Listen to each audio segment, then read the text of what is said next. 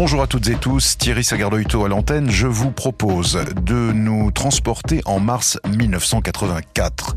Les policiers bayonnais s'apprêtent à interpeller l'un des chefs de l'organisation séparatiste basque Iparetarak. Mais l'opération se passe mal.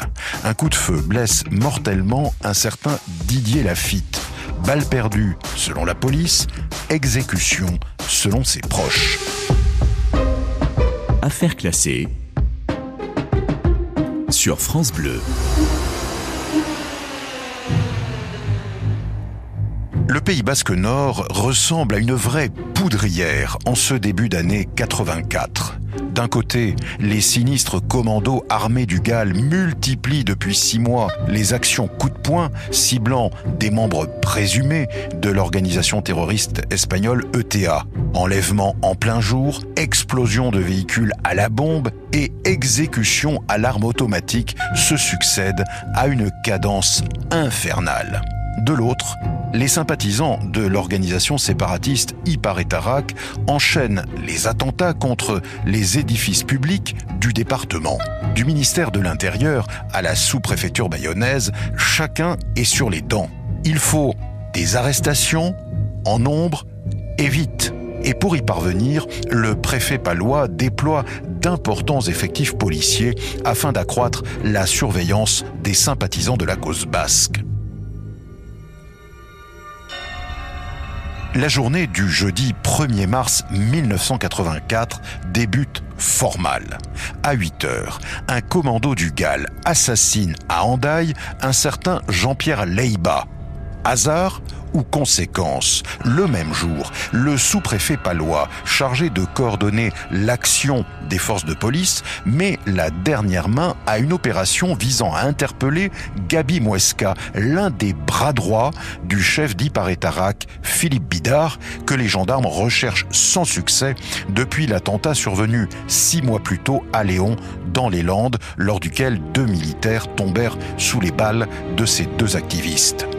Selon les renseignements des forces de l'ordre, Muesca a rendez-vous ce soir dans le paisible quartier des Arènes à Bayonne avec un homme susceptible de fournir des armes à l'organisation basque. Une vingtaine de policiers est déjà en planque, prêt à l'action.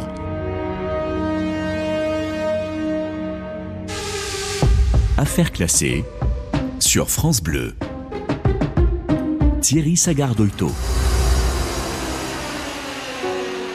Afin de remonter jusqu'à Gabi Muesca, les forces de l'ordre ont placé sous surveillance l'un de ses contacts privilégiés, un certain Didier Lafitte. Ce jeune Lusien, né en mars 1962, est issu d'une famille connue dans le milieu local de la pêche et du Saint-Jean-de-Luz olympique. Didier s'est adonné, lui aussi très jeune, au rugby sans insister davantage. Réputé taiseux, mais sympathique, il embauche tôt le matin comme euh, manutentionnaire au port d'Andaille. Ses proches le savent intéressé par euh, la culture basque puisqu'il suit, le soir, des cours d'apprentissage à la langue de Shkadi. Mais nul n'imagine parmi les siens que l'ouvrier discret mène aussi une double existence, aidant en cachette certains des chefs présumés de l'organisation Iparetarak, des chefs en cavale et que la police judiciaire traque dorénavant sans relâche. Didier Lafitte ne se doute pas un instant que, ces dernières semaines, des policiers en civil scrutent à la loupe ses moindres faits et gestes. Ils espèrent, en le filant, remonter jusqu'à Philippe Bidard et Gabi Moesca qui se cache au Pays Basque et dont les visages s'affichent dans tous les commissariats et gendarmeries du secteur. À force de patience, la traque va bientôt payer. Ce jeudi 1er mars, il est 19h30. Tandis que la nuit est tombée sur la cité bayonnaise, les policiers finissent par repérer Gabi Muesca qui marche d'un pas rapide à proximité des guichets des arènes. Le top départ est donné. Plusieurs inspecteurs s'approchent de lui, armes à la main. Muesca devine qu'il est fait. Il s'enfuit à toutes jambes et monte à bord d'une Citroën Diane stationnée rue des Fleurs. Au volant, Didier Lafitte, démarre en trombe.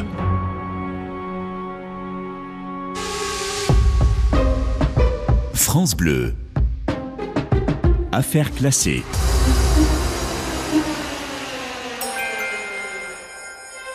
La petite cylindrée emprunte une rue en pente, mais 30 mètres plus loin, sa course folle s'arrête tout net face au panneau stop planté à l'intersection avec l'avenue de la Légion tchèque. Que se passe-t-il alors? Selon les policiers, Muesca, assis sur le fauteuil passager avant, aurait ouvert la portière puis sauté à terre afin de s'abriter derrière un véhicule stationné sur le côté gauche de la rue. Il aurait alors fait feu en direction d'un inspecteur qui coursait la Citroën à pied. S'estimant menacé, le policier a alors ouvert le feu. Un seul coup a été tiré selon un voisin posté à sa fenêtre. Mais la balle va suivre une autre trajectoire. Elle perfore le haillon arrière de la Diane que Didier Lafitte s'apprêtait à redémarrer. Le résultat est La balle de 9 mm le blesse fatalement au dos, puis au poumon.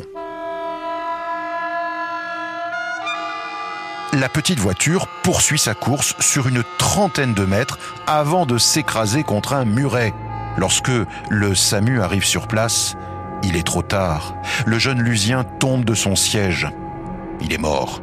Quant à Gabi Muesca, il n'ira guère plus loin. Alors qu'il tentait de prendre la fuite à pied en direction d'Anglette, un policier à moto fonce délibérément dans sa direction, le percutant afin de le projeter contre un mur de clôture.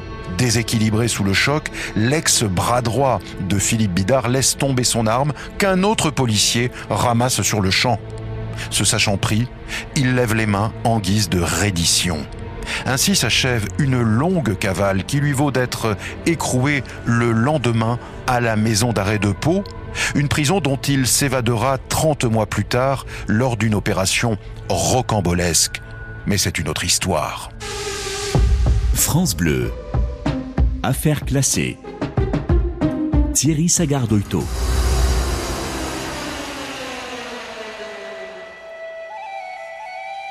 Dans la cité corsaire, la mort brutale de Didier Lafitte sème l'émoi et le doute. L'émoi parce que ce jeune Lusien passait pour un sportif discret, apprécié de tous. Le doute parce que d'insistantes rumeurs commencent à circuler dans les milieux à salé à l'heure où les tueurs du Gall multiplient les assassinats d'Andaille à Bayonne, beaucoup s'interrogent sur d'éventuelles complicités au sein même de la police française. Et ce drame du 1er mars 1984 tombe fort mal. Historiquement, Didier Lafitte passe pour le premier militant basque abattu à l'issue d'un affrontement avec les forces de police françaises. Cinq jours plus tard, une foule dense l'accompagne dans son dernier voyage. Sa famille est sous le choc. Didier menait une double vie. Marin-pêcheur le jour, petite main d'Iparétarac la nuit. Et nul ne le savait. Côté enquête, le procureur bayonnais entend couper court à la polémique naissante. Il ouvre aussitôt une information judiciaire pour homicide involontaire contre X, un dossier confié au juge Gilbert Cousteau. Une chose est sûre, Didier Lafitte n'était pas armé lorsqu'il a été touché par cette balle perdue. Il n'a donc pas pu mettre en danger le policier qui a fait feu dans sa direction. Que dit d'ailleurs cet inspecteur de l'antenne bayonnaise de la PJ, qui est maintenant sommé de s'expliquer Légitime défense, réplique-t-il. Ce soir-là, une vingtaine de fonctionnaires étaient en planque dans le quartier bayonnais des Arènes. Avisé par un informateur anonyme de la présence de Gami Muesca dans le périmètre, le patron chargé de la lutte antiterroriste avait voulu lui tendre un piège, mais le plan a dégénéré lorsque la petite Citroën Diane a pris la fuite.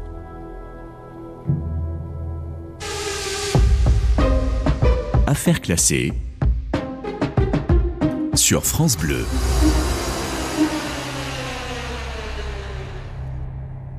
Le policier, auteur du tir, a tenté de la courser à pied sur euh, plusieurs dizaines de mètres. Il fut surpris par l'arrêt brusque du véhicule et la descente soudaine du passager Muesca qui brandissait une arme dans sa direction. S'estimant en danger et sachant son, son adversaire suspecté à l'époque d'avoir déjà abattu en août 83 un gendarme landais, le policier a fait feu, mais le projectile manquera son but. Une version validée par l'expert en balistique. Le patron des policiers fait remarquer au juge que Muesca portait un holster et qu'il ne sortait jamais sans son pétard. Détail saisissant. Le pistolet calibre 9 mm de type Parabellum était prêt à l'emploi. Approvisionné d'un chargeur complet, une balle logée dans le canon. Au parquet de Bayonne, l'affaire est entendue. Le policier n'avait pas d'autre choix. Il a donc tiré pour préserver sa vie.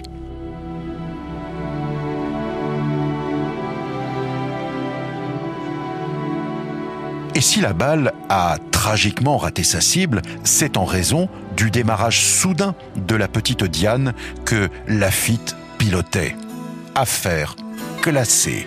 L'enquête sur la mort du jeune pêcheur lusien atterrit donc sur les étagères des archives au palais de justice de Bayonne. Mais la polémique ne s'éteint pas pour autant. Remis en liberté, Gabi Muesca raconte que Didier conduisait doucement. Le policier n'avait qu'à viser les pneus plutôt que de tirer à hauteur d'homme, dit-il.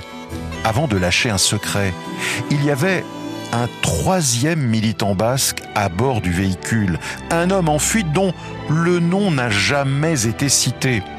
Vrai ou faux?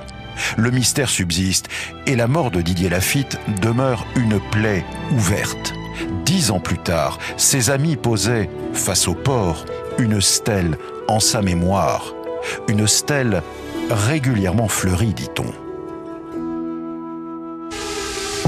Affaire classée sur France Bleu. Thierry Sagardoito. Balle perdue, c'était euh, le podcast que je vous proposais d'écouter aujourd'hui. Je vous proposerai dans un prochain rendez-vous de faire un petit voyage dans le temps et de revenir au 29 mai 1948 du côté de Bizanos dans la périphérie de Pau. Ce samedi matin-là, les policiers découvraient le corps tuméfié d'une petite mamie habitant un immeuble des bas-fonds de la ville. Pourquoi ce meurtre? Celle que chacun surnommait la mère croquignole était si pauvre qu'il n'y avait rien à voler chez elle. Alors pourquoi ce crime? Rendez-vous très prochainement dans le podcast des affaires classées sur France Bleu.